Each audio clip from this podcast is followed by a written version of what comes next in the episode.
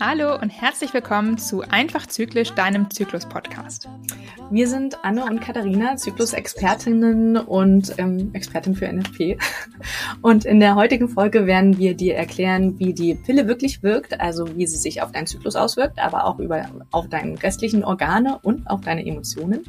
Ähm, wir werden dir dadurch auch die Vor- und Nachteile von der Einnahme der Pille ähm, zeigen, so dass du am Ende wirklich eine komplett selbstbestimmte Entscheidung treffen kannst. Und wir sagen dir, wovon die Entscheidung, ob die Pille das Richtige für dich ist, auch wirklich abhängt. Du kennst sicherlich äh, jemanden, für den diese Folge auch interessant ist, dann teile sie doch gerne mit ihr.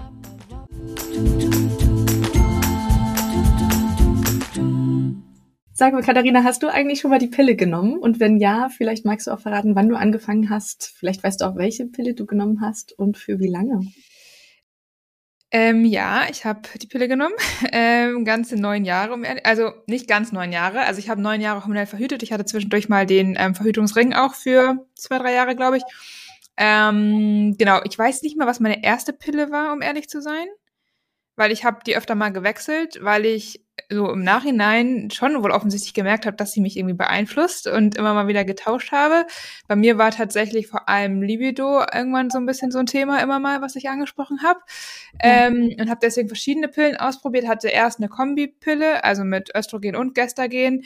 Dann auch mal eine Zeit lang eine Minipille. Da habe ich aber nur Zwischenblutungen gehabt. Das heißt, das war relativ schnell wieder vom Tisch. Dann wieder diesen Verhütungsring für paar Jahre und dann, als ich dann das hätte wieder bezahlen müssen, bin ich dann wieder umgestiegen auf ähm, die Pille und da hatte ich, das weiß ich noch, die, ich glaube, die heißt Microginon oder so. Ähm, ist auf jeden Fall auch eine Kombipille und ähm, die habe ich dann noch genommen, bis ich, ich glaube, ungefähr 24 war. Ja. Das war so meine Pillenerfahrung. und du? Ähm, ich habe auch die Pille genommen. Ich habe super früh angefangen, mit 14 damals schon. Also eigentlich zu, ziemlich schnell, nachdem ich meine erste Periode bekommen habe, einfach weil meine Beschwerden so stark waren und das hieß, das würde alles regulieren, der Zyklus würde regelmäßiger werden, ähm, die Menstruationsbeschwerden werden weniger wurden sie alle nicht. ähm, ich weiß überhaupt nicht, was ich genommen habe. Ich kann mich auch an den Namen nicht mehr erinnern. Vielleicht war es irgendwas mit Luna oder so. Die haben ja alle so schöne, schön klingende Namen. Trauernde Namen, ja. Genau. ähm, ich weiß aber, dass ich also danach war das immer so ein Auf und Ab. Mal habe ich sie genommen, dann hatte ich irgendwie wieder keinen Sinn darin gesehen, dann habe ich sie wieder abgesetzt, äh, planlos. Dann hatte ich vielleicht auch wieder einen festen Partner, dann habe ich wieder angefangen, sie zu nehmen. Ähm, ich wurde aber nie gefragt, ob ich Nebenwirkungen habe. Ich wurde nie gefragt, ob das jetzt das richtige Präparat ist. Ich habe da einfach immer drauf vertraut. Und abgesetzt tatsächlich habe ich sie ja dann damals, als ich in, ähm, nach Kanada gegangen bin und für über ein Jahr und irgendwie in diesen ganzen Vorbereitungen mit Wohnungsauflösung etc. vergessen habe, mir noch eine Großpackung zu nehmen, äh, mitzunehmen. Und weil das mit meiner Partnerschaft sich damals dann auch erledigt hatte, ähm, dachte ich, brauche ich ja gerade eh nicht. Und ja, dann kam die ganze Wirkung des Zyklus nochmal. Also hast du hm. aber, so wie ich es verstanden habe, angefangen, sie zu nehmen, gar nicht zu Verhütungszwecken, sondern eher aufgrund von Zyklusbeschwerden sozusagen. Genau. Ja, genau, okay. Ja. Und ich hätte damals, habe ich eigentlich gar nicht so richtig mitgekriegt, ob das mit mir was mental macht. Oder mhm. ähm, von Libido hatte ich ja in dem Alter eh noch nicht so richtig Ahnung. Also da hätte ich jetzt nicht sagen können, dass das Einfluss auf mich nimmt. Ich habe es nur körperlich gemerkt, dass meine Rundungen am Körper vielleicht doch ein bisschen ausgeprägter wurden. Mhm. Immer wenn ich die Pille genommen habe und wenn ich sie abgesetzt habe, dann bin ich wieder ein bisschen schlanker geworden. Okay, also das krass. war so das Einzige, ja. was ich gemerkt habe. Ja, ich glaube, ich habe sie auch, ich glaube, ich war gerade so 15, als ich angefangen habe, sie zu nehmen, tatsächlich aber zu Verhütungszwecken auch. Ja. So, also ich habe sie nicht angefangen zu nehmen aufgrund von Zyklusbeschwerden. Toi, toi, toi hatte ich nicht. Deswegen ähm, auch vielleicht ein Grund. Und ich muss sagen, ich habe bei mir auch erstmal überhaupt keine Veränderung gemerkt. Mhm. Also gar nicht. Ähm, so, auch während der Einnahme hätte ich vieles, was ich im Nachhinein gemerkt habe, hätte ich nie auf die Pille ge ähm, gemünzt, sage ich mal, also ich nie auf die Pille geschoben, so rum. Ähm, und das einzige Thema, was ich so ein bisschen hatte, war im Libido. Das habe ich schon gemerkt. Aber irgendwann war es dann auch so bei mir, dass ich dachte, ja gut, irgendwie bin ich vielleicht älter geworden und vielleicht, also auch bei so Emotionen oder so, ne, ich das dann, ich hatte das Euphoriegefühl halt nicht mehr. Ja. Also ich habe mich ne, so negative Gefühle waren alle immer noch da wie vorher, aber ich hatte ganz oft so Situationen, wo ich dachte, boah, ich müsste jetzt so, so dieses sprudelnde Glücksgefühl von innen, so dieses euphorische Gefühl halt irgendwie ja. haben. Ja. Und ich wusste so rational immer schon so, okay, irgendwas fehlt da, irgendwie sollte da jetzt ein Gefühl kommen, aber ich habe es halt nicht gespürt. So. Oh und dachte dann immer schon, und da dachte ich immer so, ja gut, man wird halt älter, man stumpft halt ab so ein bisschen, ne, man fühlt halt. ja, ohne Witz. und nachdem ich sie abgesetzt habe und dann meinen natürlichen Zyklus wieder hatte, war ich auf einmal so völlig überfordert von, von diesen eher fast positiven, euphorischen Gefühlen, gerade so um den Eisprung herum oder so, wo ich immer dachte so, wow, krass, ich fühle es noch so. Und das war dann aber voll schön, weil dann habe hab ich mich seitdem halt viel lebendiger wieder gefühlt. So. Aber ja, es ist schon krass, wenn man sich so überlegt, was, was man da vielleicht so als Nebenwirkung spürt, dass man gar nicht darauf schieben würde vielleicht. Mhm. Steht auch selten in der Packungsbeilage, beziehungsweise noch seltener liest man sich die Packungsbeilage durch. Ähm, tatsächlich höre ich das ganz schön oft, dass die Frauen im Nachhinein eigentlich erst merken, was ihnen durch die Pille verloren gegangen ist oder wie die Pille sie beeinflusst hat. Ich würde sagen, das liegt daran, weil wir sie so früh schon nehmen und mit 14, mhm. 15 habe ich mich noch nicht so sehr selbst reflektiert und hatte noch nicht so ein gutes Körpergespür, dass ich sofort sagen kann, das hat sich verändert. Da waren meine Gedanken irgendwie bei ganz vielen anderen Themen, nur nicht bei mir, in dem Sinne zumindest. Genau, dass ich da. Da verändert sich ja auch eh einfach mega viel, ne? Also ich sag mal so, wer in der Pubertät weiß schon, wer er ist, oder es passiert ja so viel, dass man das, glaube ich, gar nicht auf die Pille schieben würde, sondern vielleicht auch auf die hormonellen Veränderungen im Körper sowieso. Mhm. Ja. ja. Genau, vielleicht sollten wir ähm, wirklich mal, ein, also wir haben jetzt Packungsbeilage angesprochen, ne? das zeigt ja auch, dass es eigentlich ein Medikament ist und nicht nur so ein schönes Nahrungsergänzungsmittel. Ähm, und vielleicht sollten wir mal darüber reden, was die Pille eigentlich wirklich mit uns im Körper macht, was mir nie bewusst war, also was ich wirklich erst die letzten Jahre durch meine Arbeit als Zykluscoach erfahren habe. Und wenn ich es früher gewusst hätte, hätte ich sie vielleicht niemals genommen. Ähm, also wie wirkt denn genau die Pille? Ja. Magst du uns das erklären? Ähm, ich kann gerne mal anfangen und ich bitte dich ja. dann gerne zu ergänzen. Ähm, ich würde erstmal mit der klassischen Kombipille anfangen. Also es gibt ja, haben wir vorhin schon mal ganz kurz angesprochen, verschiedene Arten von Pillen. Ähm, die Kombipille heißt immer, dass es eben ein Kombinationspräparat ist aus zwei ähm, künstlichen Hormonen, muss man auch sagen. Es sind beides immer künstliche Hormone. Und zwar ein künstliches Östrogen und ein künstliches Gestagen, was so dem Progesteron quasi entspricht. Mhm. Und ähm, diese beiden Hormone werden eben in einer gewissen Dosierung verabreichert. Ich glaube, es gibt mittlerweile auch noch so ganz fancy Pillen, die jeden Tag eine andere Dosierung haben. Wir sprechen erstmal über diese typische, ich sag mal, Einphasenpille sozusagen, also die man drei Wochen einnimmt, wo es auch egal ist, welche Pille man jetzt nimmt, sag ich mal, aus welcher Reihe, und dann dann ungefähr ähm, drei, äh, eine Woche Pause macht, beziehungsweise man kann natürlich auch durchnehmen, aber viele machen ja doch diese Pillenpause noch. Genau, also über die würde ich jetzt erstmal sprechen. Ähm, und die Pille hat eigentlich ähm, drei große Wirkmechanismen, würde ich mal sagen. Und zwar zum ersten ähm, unterdrückt sie den Eisprung. Mhm. Also sie sorgt dafür, dass eben ähm, ja zwar diese ähm, Eizellen, die wir in den Eierstöcken haben, teilweise anfangen heranzureifen, aber durch dieses immer gleichmäßige Hormonlevel ähm, wird eben kein Eisprung ausgelöst. Denn um ähm, einen Eisprung zu haben, muss das Östrogen über ein paar Tage rapide ansteigen sozusagen und durch diese künstlichen Hormone passiert dieser Anstieg eben nicht. Also den ähm, können wir aussetzen dadurch, weil wir eben immer kontinuierlich ein gleiches Level haben und dadurch wird zum ersten kein Eisprung ausgelöst. Das ist so der größte Mechanismus, weil wenn kein Eisprung da ist, kann natürlich auch keine Schwangerschaft eintreten. Ne? Logisch, wenn keine Eizelle da ist, ähm, geht das nicht. Der zweite Mechanismus ist, dass der Zervixschleim verändert wird.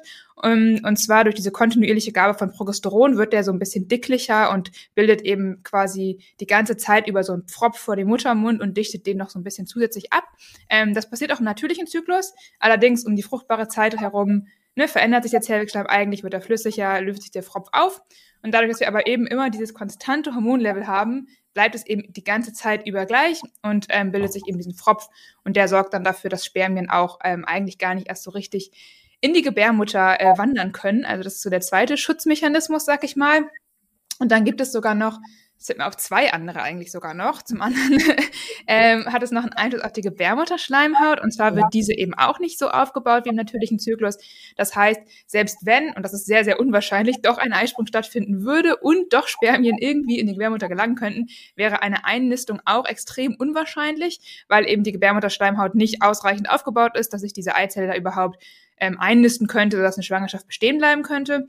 Und ähm, ein Fakt, den ich auch erst tatsächlich in einer der Ausbildungen äh, vor ein paar Jahren gelernt habe, dass auch die ähm, Beweglichkeit der Eileiter eingeschränkt wird. Ähm, und mhm. normalerweise ist es ja so, dass quasi die Ei, ähm, Eierstöcke hängen ja eigentlich nicht mit den Eileitern zusammen, sondern mhm. nur um den Eisprung herum quasi stülpen sich ja die Eileiter über dem ähm, Eierstock und nehmen die Eizelle auf quasi. Und diese künstlichen Hormone, die eben kontinuierlich gegeben werden, sorgen dafür, dass auch diese Beweglichkeit der Eileiter ein bisschen eingeschränkter ist. Das heißt, auch da ist eben nochmal zusätzlich irgendwie so, dass die Eizelle gar nicht so richtig vom Eileiter aufgenommen werden könnte. Und ja, durch diese ganzen Mechanismen sozusagen ist eigentlich die Pille ziemlich sicher eben. Aber mhm. es wird eben auch sehr viel manipulativ ähm, was jetzt einen Zyklus und die Fruchtbarkeit angeht, erstmal ähm, ausgeschaltet. Also eigentlich alle Dinge, die zusammenspielen müssten, um schwanger zu werden, werden erstmal komplett ähm, lahmgelegt, wenn ich diese Kombinationspille ähm, nehme. Genau. Mhm. Genau, mir ist da noch eingefallen, wir haben ja so einen hormonellen Rückkopplungsmechanismus. Mhm. Das heißt, ähm, das Progesteron, was wir eigentlich natürlicherweise ab dem Eisprung bis zur nächsten Menstruation herstellen würden, das sorgt auch dafür, dass im Gehirn ankommt, oh, jetzt definitiv keinen zweiten Eisprung. Ähm, genau. Und quasi auch den Eisprung hemmt, neben diesem kontinuierlichen Hormonlevel, was du auch gesagt hattest, wo das Östrogenpeak fehlt. Genau. Ja. Ich habe da nochmal ja kurz eine Frage an dich auch zu, zu dem ganzen Thema. Und zwar gibt es so einen Mythos, der fällt mir gerade ein, mhm. ähm, dass man, wenn man die Pille nimmt, künstlich ähm, quasi dem Körper, dem Körper vorgegaukelt wird, man wäre schwanger. Was sagst du dazu? Ähm, nein, weil das Schwangerschaftshormon komplett fehlt, sondern es ist eher, dass dem Körper die ganze Zeit künstlich vorgegaukelt wird, dass wir in dieser zweiten Zyklusphase sind, also in dieser Phase von Eisprung bis zur nächsten Menstruation, wo der Körper ja nicht weiß, ob er schwanger ist oder nicht, weil die Eizelle sich erstmal ähm, bis zur Gebärmutter vorkämpfen muss und dort einnisten muss. Wir haben also noch keine Schwangerschaftshormone, es ist nur das Progesteron, was wirkt und dafür sorgt, dass der Körper einfach die Tage zählt, bis die Menstruation dann eingeleitet wird. Genau. Ja. Und das ist ja die einzige Zyklus Zyklusphase, wo wir auf natürliche Art und Weise auch dieses Progesteron haben, was wir durch die Pille auf jeden Fall dazu geführt kriegen. Genau. Ja. Aber ich würde, also stimme ich dir voll zu. Ich würde aber sagen, es ist trotzdem nicht zu 100 Prozent so wie die natürliche ja. Progesteronphase oder die Lutealphase, ähm, weil das Hormonverhältnis einfach anders ist. Ne? Also im natürlichen Zyklus würde es natürlich schwanken. Man würde da auch übrigens keine drei Wochen normalerweise so eine Lutealphase haben. Das gibt es nicht. Genau. Ähm, so, ähm, deswegen ist es schon noch wieder ein bisschen anders, aber es stimmt natürlich total. Ähm, es ist am ehesten mit der Phase irgendwie zu vergleichen. Ja. Ja. ja. Ähm, ja, was macht das jetzt eigentlich? Also jetzt haben wir biologisch schon gesagt, was das mit uns macht, was das mit unserem Körper macht. Eigentlich sollte dadurch auch klar sein, dass wir keinen natürlichen Zyklus mehr haben. Also alles, was da, auch die Menstruation oder die Blutung, die wir in dem Moment haben, ist keine richtige Menstruation, sondern eigentlich nur eine ähm, Entzugsblutung von den künstlichen Hormonen. Ähm, der Pille kann also einen Zyklus nicht regulieren, sondern sie pausiert den natürlichen Zyklus komplett und ja, manipuliert den Körper da auf andere Art und Weise, würde ich sagen. Aber was macht das neben diesen körperlichen, hm, was wir gerade genannt haben, was macht das vielleicht noch mit uns mental oder emotional oder kann das überhaupt Einfluss auf uns da haben? Ja, Genau, also Hormone sind ja immer so, ich sag mal, biochemische Botenstoffe. Also ich versuche die mal so ein bisschen zu erklären. Das sind so wie kleine ähm, Nachrichten, die sich eigentlich die Organe gegenseitig über die Blutbahn halt verschicken. Und ähm, es gibt ganz viele Organe, also auch unser Gehirn oder unser Darm, unser Herz etc. haben alles sozusagen so Rezeptoren, um diese Hormone auch gewisserweise eben oder diese Nachrichten zu lesen dann. Ne? So ein bisschen wie so, ja. du sagst, glaube ich, auch gerne mal Schlüssel-Schloss-Prinzip so. Genau. Ähm, und das heißt, diese Hormone wirken aber immer über die Blutbahn und werden immer ausnahmslos im gesamten Körper verteilt. Mhm. So, also wenn jemand irgendwas sagt mit, die Hormone wirken nur lokal, das kann ich schon mal jetzt sagen, ist, das funktioniert nicht. Ja. Ähm, so, also wenn ich jetzt Östrogen oder Progesteron habe, wirkt das immer auch in unserem Gehirn zum Beispiel und hat da eben oder ruft da eben auch bestimmte ähm, Eigenschaften hervor. So und ähm, Östrogen zum Beispiel ist eher unser so ich sag mal aktivierendes Hormon ähm, und Progesteron ist sag ich immer so gern unser Chill-Hormon, also es ist immer so ein bisschen entspannter sozusagen, eher das regenerierendere Hormon und es ist eben extrem wichtig, also auch für unsere gesamte Gesundheit, dass die sich immer so ein bisschen ne, in der Balance halten, sag ich mal mhm. so. Und jetzt kann man sich natürlich vorstellen, wenn ich jetzt künstlich sozusagen meinen eigenen Hormonhaushalt, natürlichen Hormonhaushalt manipuliere, indem ich jeden Tag die gleiche Dosierung an Östrogen und Progesteron zu mir nehme, hat das natürlich auch Wirkungen auf mein Gehirn zum Beispiel und auf meine Stimmung, auf meinen Appetit kann es, also auf viele Sachen, die einfach über das Gehirn gesteuert werden, halt einfach einen Einfluss nehmen ähm, und da eben auch mich äh, gewisserweise dann auch manipulieren. Mhm. Ja, genau.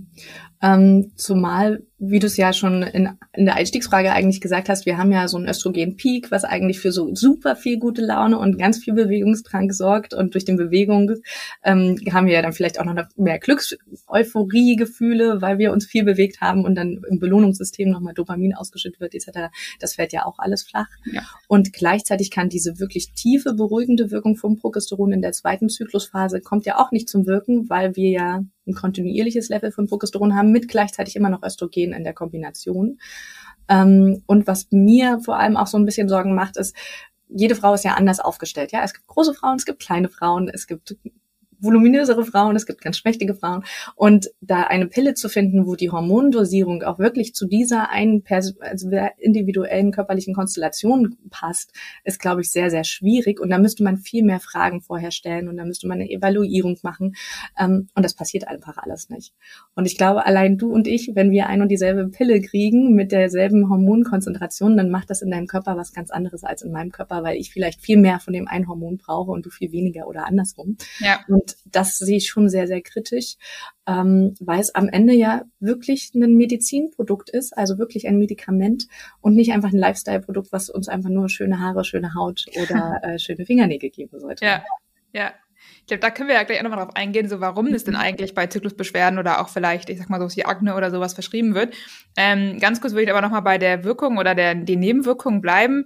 Ähm, du hattest gerade nochmal gesagt, eben wenn man jetzt ähm, die ganze Zeit dieses Progesteron hat oder vielleicht auch eine für einen selbst nicht geeignete Kombination aus Östrogen und Progesteron, die man mit der Pille zu sich nimmt, dann ist es ja eben auch nicht selten. Da steht auch in der Packungsbeilage, dass eben zum Beispiel Depressionen ähm, verstärkt oder depressive Verstimmungen mhm. auch vorkommen können.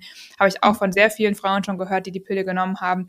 Ähm, also das ist bekannt sozusagen und erklärt eben oder zeigt eben wieder, dass Hormone nicht lokal wirken, sondern eben einfach ähm, immer auch überall im Körper eigentlich wirken.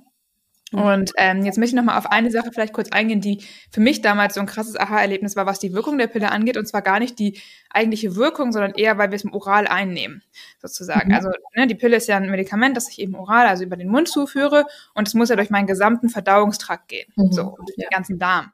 Und auch durch die Leber etc. Weil es ist so, wenn ich Medikamente zu mir nehme, wird, ich glaube, bis auf ein Drittel werden die ganzen ähm, Wirkstoffe sozusagen von der Leber sogar unschädlich gemacht, weil sie so ein bisschen als Gift Stoffe zählen. Also bei jedem Medikament so, aber bei der Pille eben auch.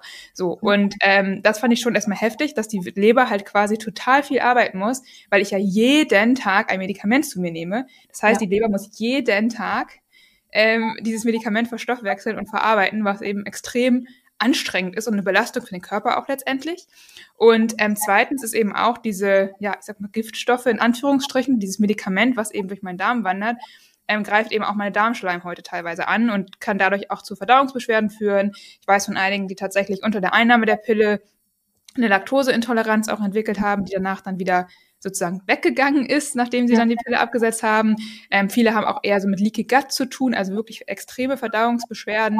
Ähm, das ist auch bekannt, dass das durch die Pille ähm, hervorgerufen werden kann, weil es eben eine extreme, ja schon Belastung irgendwie für den Körper ist, wenn ich jeden Tag Medikament schlucke. Ähm, und ich meine, klar, es mag Szenarien geben, da muss ich auch jeden Tag Medikamente schlucken, weil ich wirklich eine Krankheit habe, sag ich mal, ähm, wo das nicht anders geht oder wo ich ähm, die, dass ich mein Leben davon abhängt, sag ich mal.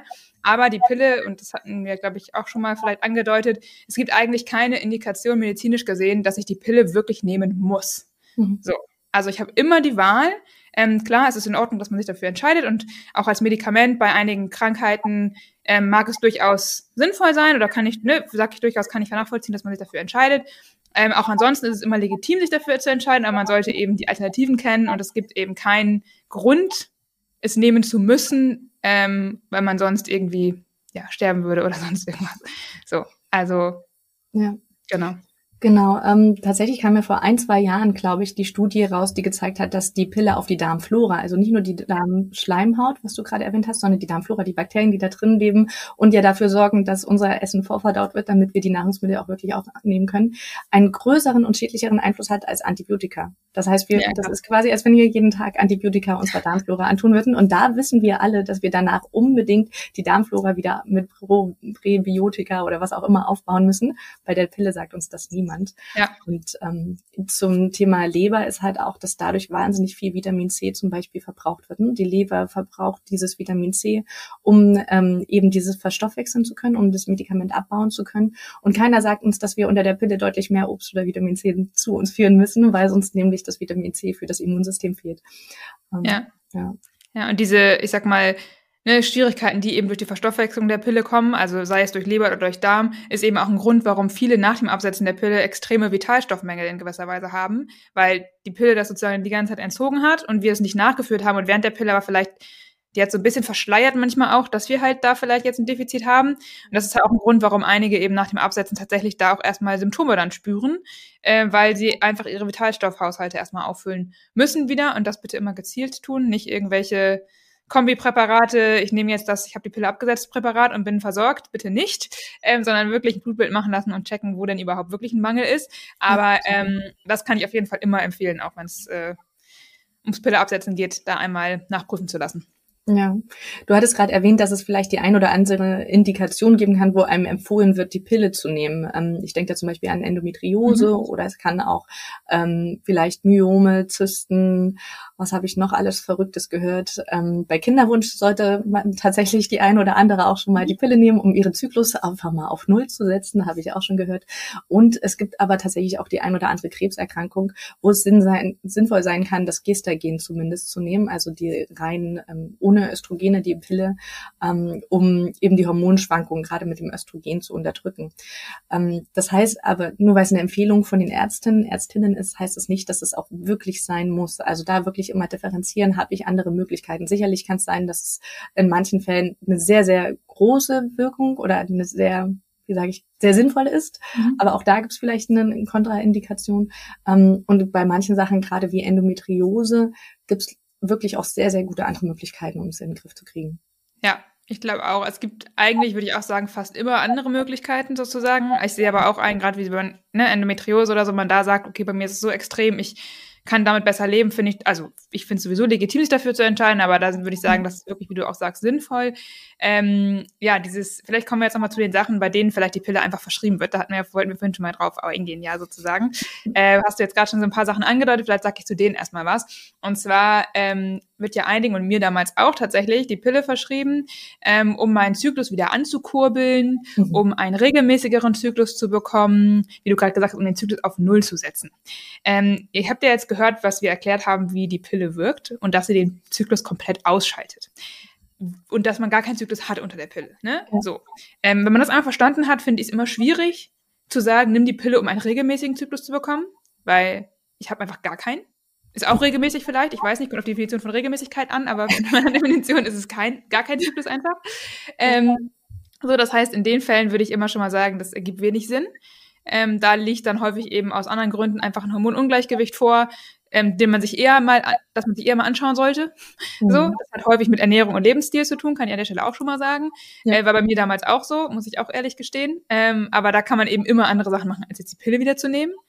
Ähm, genau, dann Zyklus wieder ankurbeln, macht wie gesagt auch wenig Sinn, wenn ich ihn ausschalte komplett. Ja. So, also dann, das ist immer für den Körper wieder Arbeit, sozusagen wie während der Pubertät dieses gesamte System erstmal wieder anzuschmeißen, ne? Weil im Zyklus ist es ja so, dass unser Gehirn mit den Eierstöcken quasi kommuniziert und diese Achse der Kommunikation ist nicht von heute auf morgen einfach an, sondern das ist so ein bisschen, es muss sich langsam hochschaukeln gegenseitig. So, mhm. und das dauert halt immer einfach ein bisschen oder ja. kann halt einfach ein bisschen dauern. Das ist unterschiedlich lange sozusagen, auch je nachdem, wie dein gesamter Gesundheitszustand ist. Aber ähm, das sind immer schon mal so Sachen, wo ich sage, okay, da bin ich immer kritisch, wenn mir jemand sagt, mein Arzt hat gesagt, ich muss die Pille nehmen, um meinen Zyklus wieder anzukurbeln oder neu zu starten oder ihn regelmäßiger zu bekommen.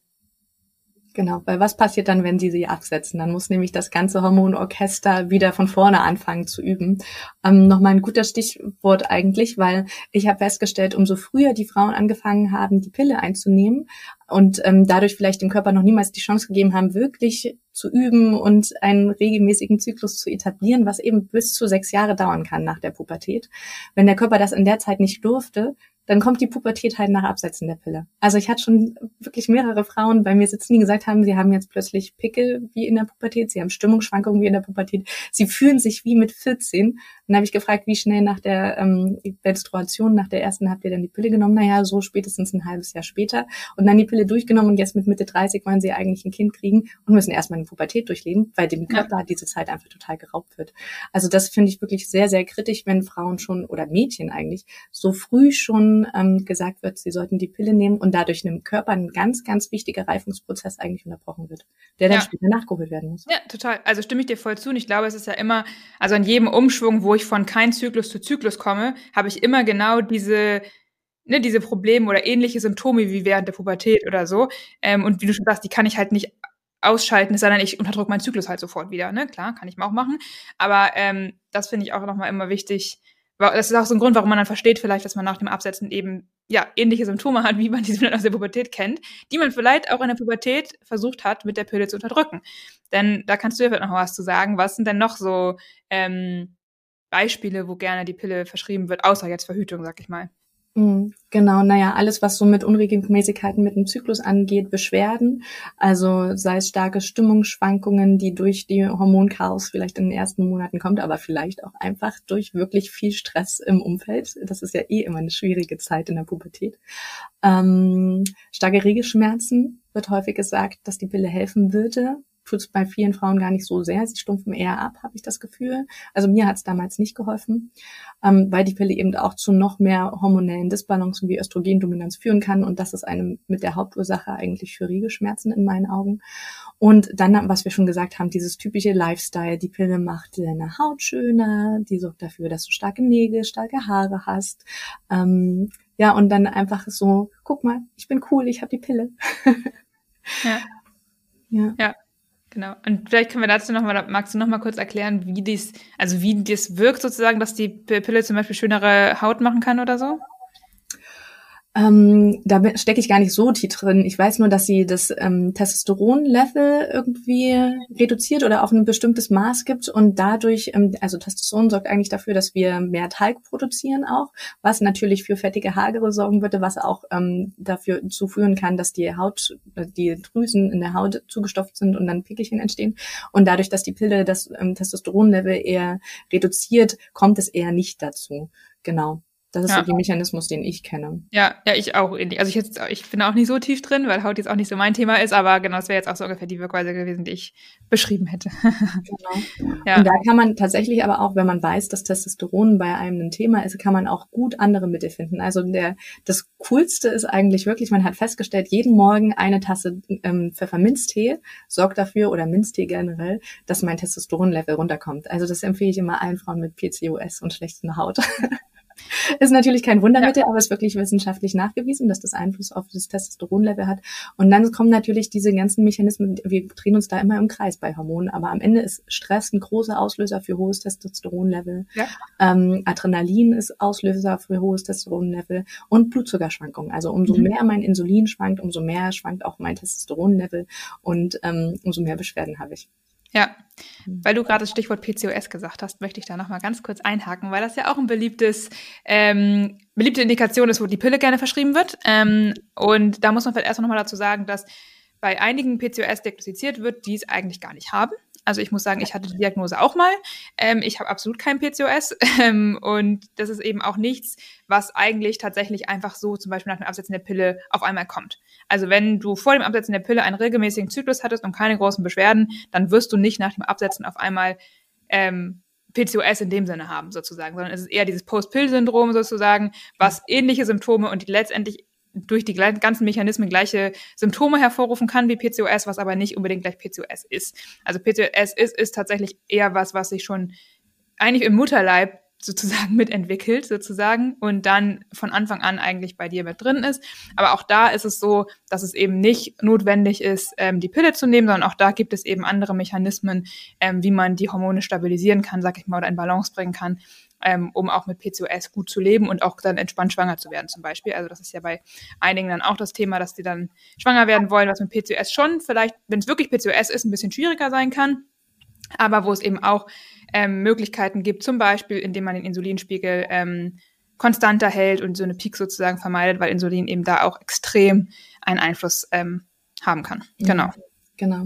Ja, PCOS, da gibt's, glaube ich, wirklich, also es gibt so temporäres, sage ich auch mal ganz gerne, eben durch Pille absetzen, generell Hormonschwankungen. Es kann auch mal nach der Geburt ähm, in der Stillzeit sein, dass sich so ähnliche Symptome zu entwickeln. Es kann aber tatsächlich auch wirklich sein, dass mein Lebensstil ähm, oder meine Ernährung oder was irgendwas in meinem Körper so durcheinander gekommen ist, dass das für eine Zeit lang erstmal so aussieht und ich diese Symptome habe. Und wie du schon gesagt hast, man kann das sehr gut im Griff kriegen, wenn ich denn weiß, welche Stellschrauben ich da anpacken ja. darf darf und ja. mir dem Ganzen auch bewusst werde. Also sobald ich mich so in eine Schublade schieben lasse und sage, okay, ich habe das jetzt, damit muss ich leben, und dann ist ja auch so eine erlernte Hilflosigkeit leider dabei, mhm. dass ähm, den, den Frauen es dann wirklich schwerfällt, aktiv was dagegen zu tun. Ja, das verstehe ich. Genau. Ähm, äh, ja, ich, Sorry. ähm, ich habe gerade überlegt, ich, vielleicht hast du noch irgendwas anderes, aber wir haben jetzt ja ganz viel über die Pille gesprochen. Ähm, und zwar über die Kombinationspille sozusagen. Mhm. Jetzt kommt ja oft die Frage, weil man verallgemeinert ja gerne hormonelle Verhütung mit der Pille sozusagen und sagt ja immer, ja, ich rede von der Pille, aber eigentlich meinen wir ja alle hormonellen Verhütungsmethoden, weil die alle irg irgendwie ähnlich wirken. Ähm, deswegen würde ich vielleicht zum Abschluss nochmal, falls jetzt die eine oder andere dabei war, die sagt, hey, ich habe alles gehört und es klingt alles interessant und so und ich nehme aber nicht die Pille, sondern ich nehme die Hormonspirale. Zählt das denn für mich alles auch eigentlich so? Ähm, vielleicht wollen wir da einmal nochmal kurz drauf eingehen. Ähm, die Quintessenz ist ja, aber die differenziertere Antwort ist, ähm, auch bei der Pille gibt's ja ganz verschiedene, ne? die neue Pille, die Mikropille. Ähm, jetzt haben wir schon mehrmals mit der Kombination oder der dem Monopräparat. Monopräparat würde dann quasi bedeuten, wir haben kein Östrogen nochmal mit drin, sondern es ist nur dieses künstliche Progesteron, auch Gestagen genannt. Ähm, dadurch hat Vor-, aber auch gewisse Nachteile. Also Frauen können in einen Östrogenmangel kommen, aber ähm, vielleicht ähm, wer schon eh eine Östrogendominanz hat, für den ist das vielleicht besser in dem Falle. Ähm, aber auch sei es eine Hormonspirale, die hat auch diese Hormone mit drin. Ähm, auch da ist es, dass sie nicht lokal wirkt, obwohl das immer behauptet wird. Aber du hast ja schon gesagt, die Hormone verteilen sich nun mal im Körper. Das Blut wird im Körper verteilt, die Lymphe wird im Körper verteilt und damit auch die Hormone. Ähm, oder den Vaginalring, der ja auch vor Ort eigentlich ist. Der kann natürlich nicht meinen Darm in dem direkt zerstören, aber trotzdem müssen die Hormone in der Leber abgebaut werden etc. Also diese ganzen Nachteile, diesen ganzen Wirkmechanismus haben wir trotzdem. Und ja. damit natürlich auch ähm, die Nachteile, gerade was so das Emotionale angeht, was die Libido angeht. Es kann natürlich sein, dass es den, dass dein Körper das auf besser verträgt, wenn es eben nicht oral eingenommen wird, sondern lokal. Es gibt ja auch noch das Pflaster. Ähm, da gibt es dann aber auch wieder Frauen, die haben Hautirritationen davon. Ähm, dann gibt es noch die Depotspritze. Da ist eben das Problem, dass am Anfang sehr, sehr viele Hormone sind und gen NDR weniger und ähm, dann vielleicht auch die Verhütungsleistung nachlässt. Also es gibt, es ist wirklich eine hoch individuelle Entscheidung, was von diesen vielen verschiedenen Möglichkeiten, die künstlichen Hormone mir zuzuführen, für mich das Richtige ist und in meine Lebenssituation passt. Aber nicht desto trotz ist sobald künstliche Hormone drin sind, ist dein eigener Zyklus flachgelegt und hast du auch die ein oder anderen Nachteile auf jeden Fall, was Leber angeht. Ja, genau, würde ich auch sagen. Der größte Unterschiede sind eigentlich, ähm, dass ich vielleicht meinen Verdauungstrakt nicht ganz so extrem mit in Leidenschaft ziehe, wenn ich es nicht oral zu mir führe. Ja. Aber genau, Nebenwirkungen, auch wenn man sich die Beipackzettel anschaut, die Nebenwirkungen sind halt, wie gesagt, letztendlich die gleichen. Ne? Also wie die Hormone in meinen Körper kommen, hat für die Wirkung quasi ähm, wenig ähm, ja, wenig Änderung sozusagen. Ja. Ähm, jetzt hört man ja immer mal von irgendwie Schwangerschaften, obwohl man die Pille genommen hat. Und ähm, was hast du da die ein oder anderen Tipps oder Erklärungen, wie es dazu kommen kann, dass ich trotz hormoneller Verhütung schwanger geworden bin? Ähm, ja, ich denke schon. Also größtenteils würde ich sagen, ähm, hat es wahrscheinlich mit Anwendungsfehlern zu tun tatsächlich. Also ich habe das öfter mal erlebt, dass ähm, Frauen dann doch nicht so hundertprozentig wissen, ähm, was sie dürfen und was sie nicht dürfen, wenn sie die Pille nehmen, weil Pille nehmen klingt immer erstmal so einfach. Ne? Ich nehme jeden Abend eine Pille oder jeden Morgen, je nachdem, wann ich sie nehmen möchte. Aber da gibt es doch eben auch viele Einnahmefehler oder auch Dinge, die, ne, wenn ich jetzt Antibiotikum zum Beispiel nehme, muss ich aufpassen, weil es kann sein, dass dann die Pille nicht wirkt. Ich darf kein Johanniskraut nehmen zum Beispiel. Irgendwas ist oft in einem ja, pflanzlichen Präparaten zum Einschlafen oder zur Entspannung sozusagen, weil das dadurch wirkt dann die Pille sozusagen nicht. Ähm, wenn ich mich übergebe, Durchfall habe, dann wirkt die Pille eben auch nicht. Also da gibt es schon einige Dinge, die ich eben berücksichtigen muss sozusagen. Ja. Ähm, und ich muss natürlich auch immer zur gleichen Zeit wieder die Pille nehmen, ungefähr. Ne? So, wenn ich die zu oft vergesse, dann ist das natürlich auch wieder schwierig. Also das sind, glaube ich, so die klassischen ähm, Dinge, die für eine Schwangerschaft sorgen können. Und dann muss man auch ganz ehrlich sagen, gibt es eben keine einzige Verhütungsmethode, die zu 100 Prozent sicher ist. Ja. Also wir haben ja immer diese Methodensicherheit, die ja quasi anzeigt, selbst wenn ich alles richtig mache ähm, und keine Einnahmefehler, alles perfekt mache, ist da trotzdem eine Restwahrscheinlichkeit, ich glaube bei der Pille ist es so eine von tausend oder so, mhm. ähm, dass dann Schwangerschaft entsteht. So. Ja.